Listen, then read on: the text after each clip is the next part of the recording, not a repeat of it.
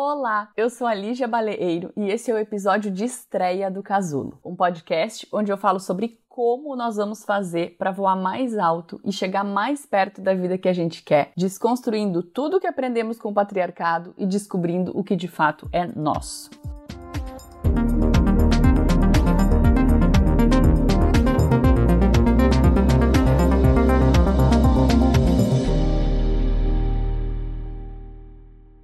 Aproveitando que a gente está no começo do ano, hoje eu vou falar sobre traçar uma meta impossível. Mas Lígia, já é fevereiro, ainda dá para ter meta? Meta não é aquilo que a gente faz só no ano novo e esquece duas semanas depois? E meta impossível? O que, que é isso? Hoje em dia, a gente ouve a palavra meta e já revira os olhos. Quando a gente atingir a meta, nós dobramos a meta.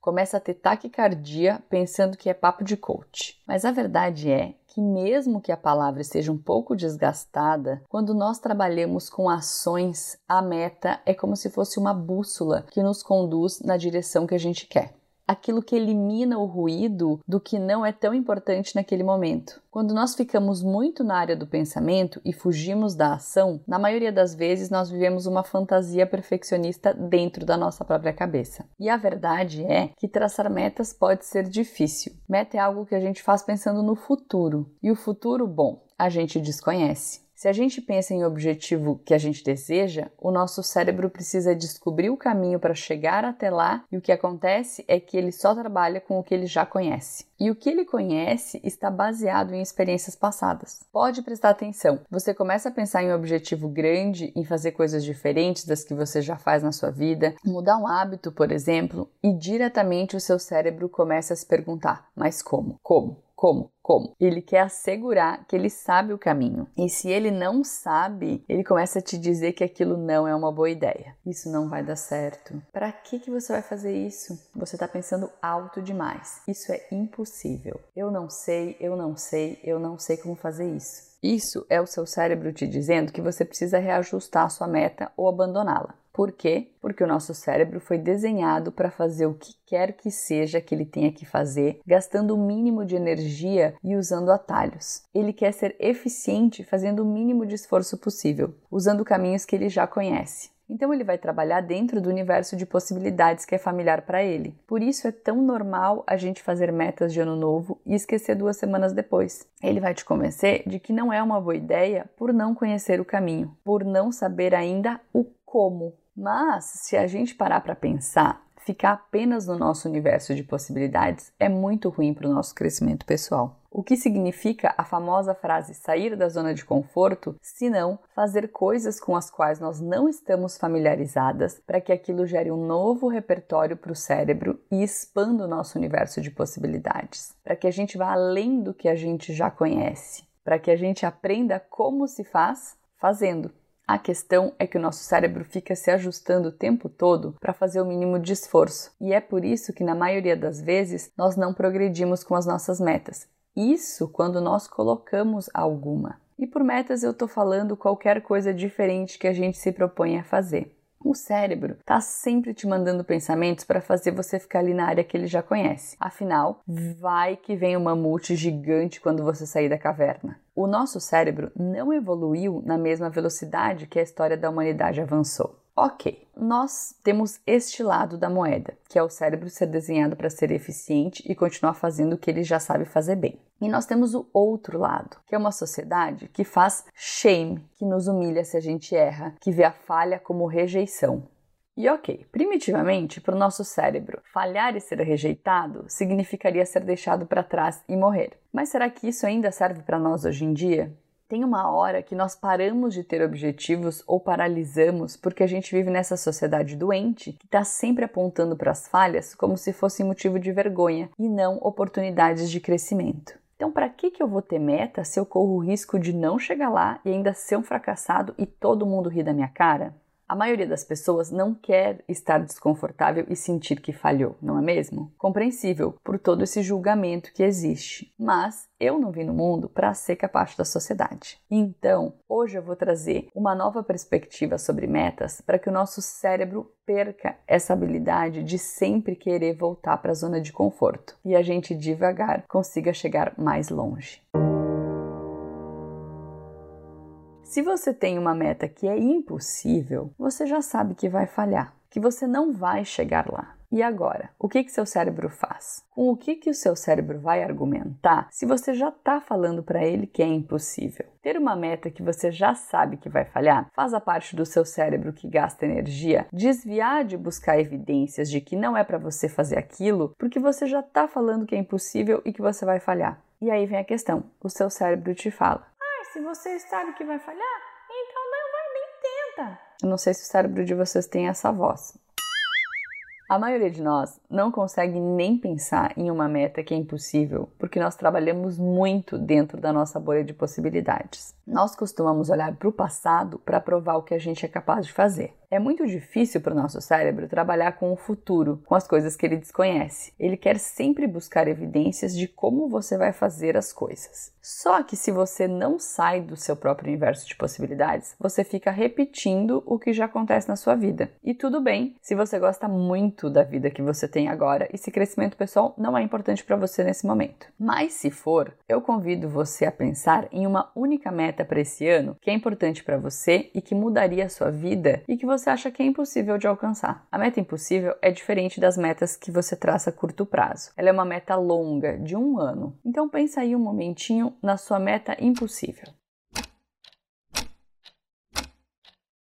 Quem você precisaria se tornar para alcançar a sua meta impossível? O que você precisaria estar pensando? O que você precisaria estar sentindo? O que você precisaria estar fazendo para que essa meta saísse do impossível e se tornasse possível? Você também pode pensar nas pessoas que já alcançaram a meta impossível que você gostaria. O que, que essas pessoas estão pensando, sentindo e fazendo de diferente de você? Uma das coisas que eu sempre falo é que os nossos pensamentos criam os nossos resultados. Não magicamente, tipo Xuxa, como se apenas bastasse acreditar, como se desejar o bastante bastasse.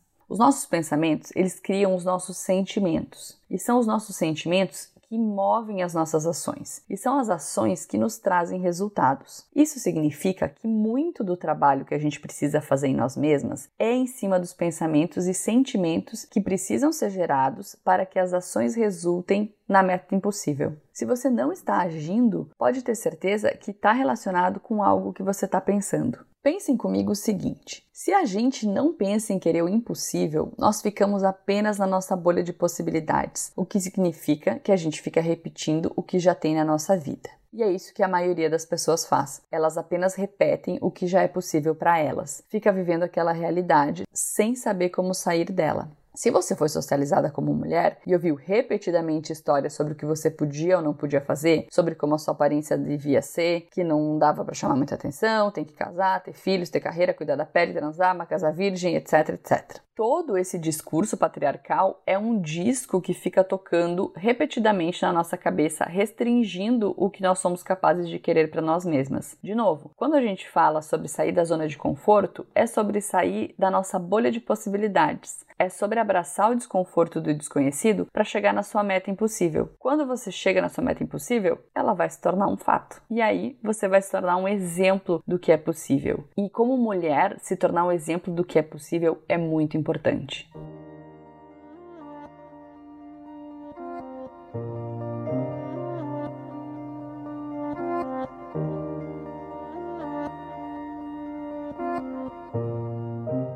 Qualquer meta impossível na qual você se esforce por um ano, o trabalho da meta vai ter sido fazer você crescer. Nessa mesma época, ano que vem, você vai ser uma pessoa completamente diferente. O importante aqui não é se você vai chegar na sua meta impossível ou não. O objetivo não é atingir a meta. Ela é impossível, não é mesmo? Mas é quem você vai ter se tornado no caminho de chegar até ela. A meta, na verdade, é o próprio caminho. Então, eu vou contar para vocês como a gente chega em uma meta impossível. Toquem os tambores.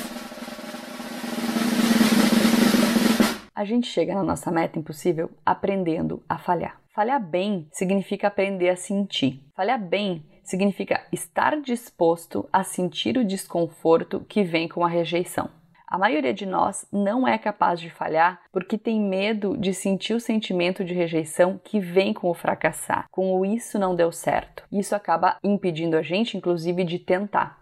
Só que uma das emoções que nós precisamos estar dispostas a experimentar para continuar tentando é a rejeição. Nunca vai dar para agradar 100%. A autoconfiança vem da nossa capacidade de experimentar qualquer emoção. Aprender a administrar os nossos pensamentos é muito importante para administrar o medo que a gente tem de falhar. Pensa em algo que a maioria das pessoas tem muito medo. Hum, vamos lá, como falar em público. Falar em público é o terror de grande parte das pessoas. O que acontece quando a gente deixa o medo tomar conta? A gente resiste. Então a mente entra num looping de que isso, de aquilo, de que isso eu não sei que lá, e te mostra todo um leque de evidências do porquê você não deve se expor, porque ela quer evitar aquela sensação. Mas se você antecipar tudo o que puder acontecer e se permitir sentir aquilo, tudo bem se eu tiver um branco, tudo bem se não gostarem do que eu falei. O que, que aconteceria comigo se eu me permitisse sentir tudo isso? E se a gente se permitisse falhar e não evitar o sentimento que vem depois da falha? A gente nunca vai se arrepender de ter dado o nosso melhor e ter aprendido lições correndo atrás dos nossos sonhos, não é mesmo? Então, falhar bem significa não desistir. Falhar é aprender o que não funciona. A gente tem que desmistificar toda essa coisa de falha. Ninguém nos conta que quanto melhor a gente fica em falhar, mais resultados a gente conquista. Você não vai chegar a nenhum lugar impossível se você não falhar. Se isso fosse possível, a humanidade estava toda bem resolvida. Se você não falhar, significa que você desistiu. Aí, fim. Você só comprovou para o cérebro que ele estava te falando. E é por isso que, para chegar na sua meta impossível, você vai trabalhar com o seu córtex pré-frontal, a parte do seu cérebro que é um presentinho evolutivo que te dá a capacidade de planejar. E se você planejasse falhas épicas até a sua meta impossível, que ações você poderia tomar nas quais você está totalmente disposta a falhar para atingir a sua meta impossível? Vocês já pensaram o que, que é autoconfiança? Autoconfiança não é pensar positivo. Confiança é a capacidade que a gente tem de lidar bem com a possibilidade de falhar. Autoconfiança é quando você faz sabendo que é capaz de passar pelo fracasso ao invés de não fazer para fugir dele. autoconfiança é a nossa capacidade de experimentar qualquer emoção. Só lembra que falhar é você se colocar diante do desconhecido e fazer algo que você nunca fez sem saber se vai dar certo ou não. Se autossabotar não é o tipo de falha que eu tô falando aqui, porque a autossabotagem, na verdade, ela é um esconderijo para evitar a falha e não manter um acordo que você tinha com você mesma. Você pode pensar na meta impossível que for. A única coisa que ela não pode é estar tá conectada com provar o seu valor. Boa parte das pessoas quer manipular o mundo para ter evidências do valor próprio. Só que primeiro você acredita, e por acreditar, de novo, não estou falando em mágica, eu estou falando de você treinar, honrar os seus acordos com você mesma de tal forma que vai criar um novo padrão para o seu cérebro. Você diz que vai fazer e o seu cérebro acredita que você vai fazer. O objetivo da meta impossível é desafiar você mesma sobre o que você é capaz de fazer e conquistar e crescer. Fazer porque é no movimento que a vida flui. E quando o final deste ano chegar, a única coisa que vai acontecer se você não chegar na sua meta impossível é ter que lidar com a sua própria expectativa. E os sentimentos que você vai ter sobre as suas expectativas são gerados pelos seus próprios pensamentos. Você pode falhar e pensar que você é uma merda ou você pode falhar e decidir que essa é uma escada para o seu crescimento. Como perfeccionista reabilitada, eu sei que perfeccionistas morrem de medo de falhar. E a ideia de uma meta impossível para o perfeccionista pode ser até uma armadilha para ele não fazer de fato. O perfeccionista é mestre em traçar metas impossíveis. Então vamos fazer o seguinte: o caminho até a meta impossível é aprender a falhar. E eu quero que você liste 25 ações que você vai fazer por trimestre nas quais você se permitirá falhar para chegar até sua meta impossível, sem falhas durante o ano todo. Vai ser o ano que você mais vai falhar na vida. A minha meta impossível para 2021 é no final do ano ter um negócio de seis dígitos. Essa é a minha meta impossível. E eu estou contando aqui para vocês para que no final do ano eu possa vir aqui e dizer o que eu aprendi, se eu cheguei na meta ou não. A razão para traçar uma meta impossível é expandir o horizonte do que é possível para você. Defina a sua meta impossível e deixe o seu cérebro fazer o que os cérebros fazem. Deixe ele falar o que quiser. Isso não vai dar certo, você não é bom o suficiente. Você só siga agindo e avançando. Então, qual que é a sua meta impossível para 2021? Se você gostou desse conteúdo, você precisa conhecer o nosso guia para traçar um plano de voo, que é uma imersão de autoconhecimento e autotransformação, onde nós pegamos todos esses temas e levamos à prática. Você pode entrar no www.ligiabaleeiro.com e lá vai ter todas as informações. Um beijo e até a próxima semana.